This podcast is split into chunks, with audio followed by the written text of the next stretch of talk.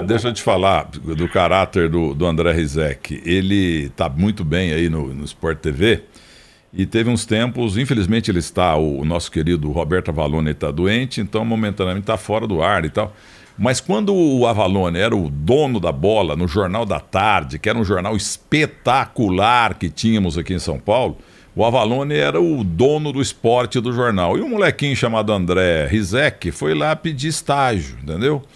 E o Avalone gostou dele, gostou dele e botou ele, introduziu no jornalismo brasileiro André Rizek, foi o Roberto Francisco Avalone. E o tempo passou, a coisa se inverteu. O Avalone teve um problema de saúde e tal, ficou muito tempo na TV Gazeta, estava fora do ar e procurou o André Rizek. O Rizek falou: então vou fazer com você a mesma coisa que você fez comigo, você vai trabalhar comigo.